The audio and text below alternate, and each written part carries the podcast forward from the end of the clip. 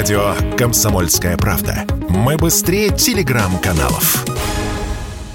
В России на фоне сложившейся экономической ситуации крупнейшие продавцы продуктов питания и товаров повседневного спроса начали сокращать темпы расширения. За первое полугодие их активы выросли более чем на 1 миллион квадратных метров, что почти на 14% меньше, чем годом ранее. Однако второе полугодие сулит нам восстановлением рынка, но развиваться он будет немного в другом формате, так как цены растут, а вот доходы людей не сильно-то увеличиваются, и покупатель закономерно начинает экономить. Как объясняет представитель правления Ассоциации экспертов рынка ритейла Андрей Андрей Карпов, торговые сети на это отреагировали и начали развивать формат магазина у дома.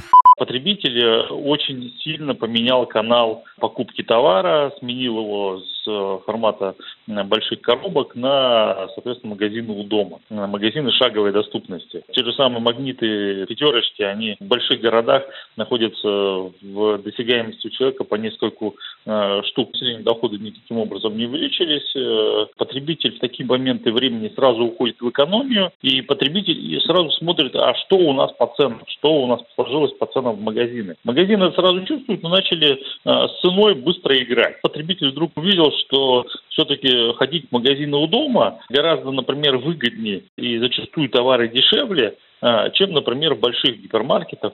Другим успешным форматом супермаркетов, которые могут быть все так же у дома, являются так называемые жесткие дискаунтеры. Эти магазины пользуются популярностью у людей из-за низкой стоимости товаров смущает даже сильно урезанный ассортимент, но в итоге удовлетворены и продавец, и покупатель.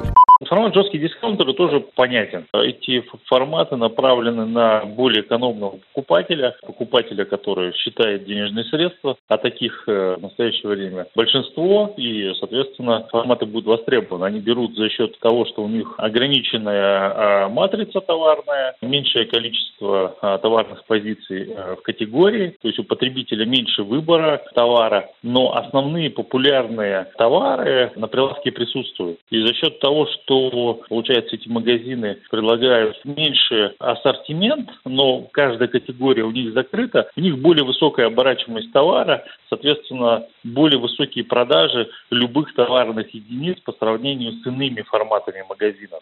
Что же касается развития гипермаркетов, то, по заявлению экспертов, ритейлеры еще учатся с ним работать. Кто-то успешно, например, лента, а кто-то от них отказывается в пользу магазинов у дома. Это X5, которые закрыли массу магазинов карусель, отдав предпочтение супермаркетам меньшей площади. Но факт остается фактом. Формат этот никуда не денется, так как в нашей стране есть потребители с самым разным размером кошелька, и все они должны быть удовлетворены. Василий Воронин, Радио «Комсомольская правда».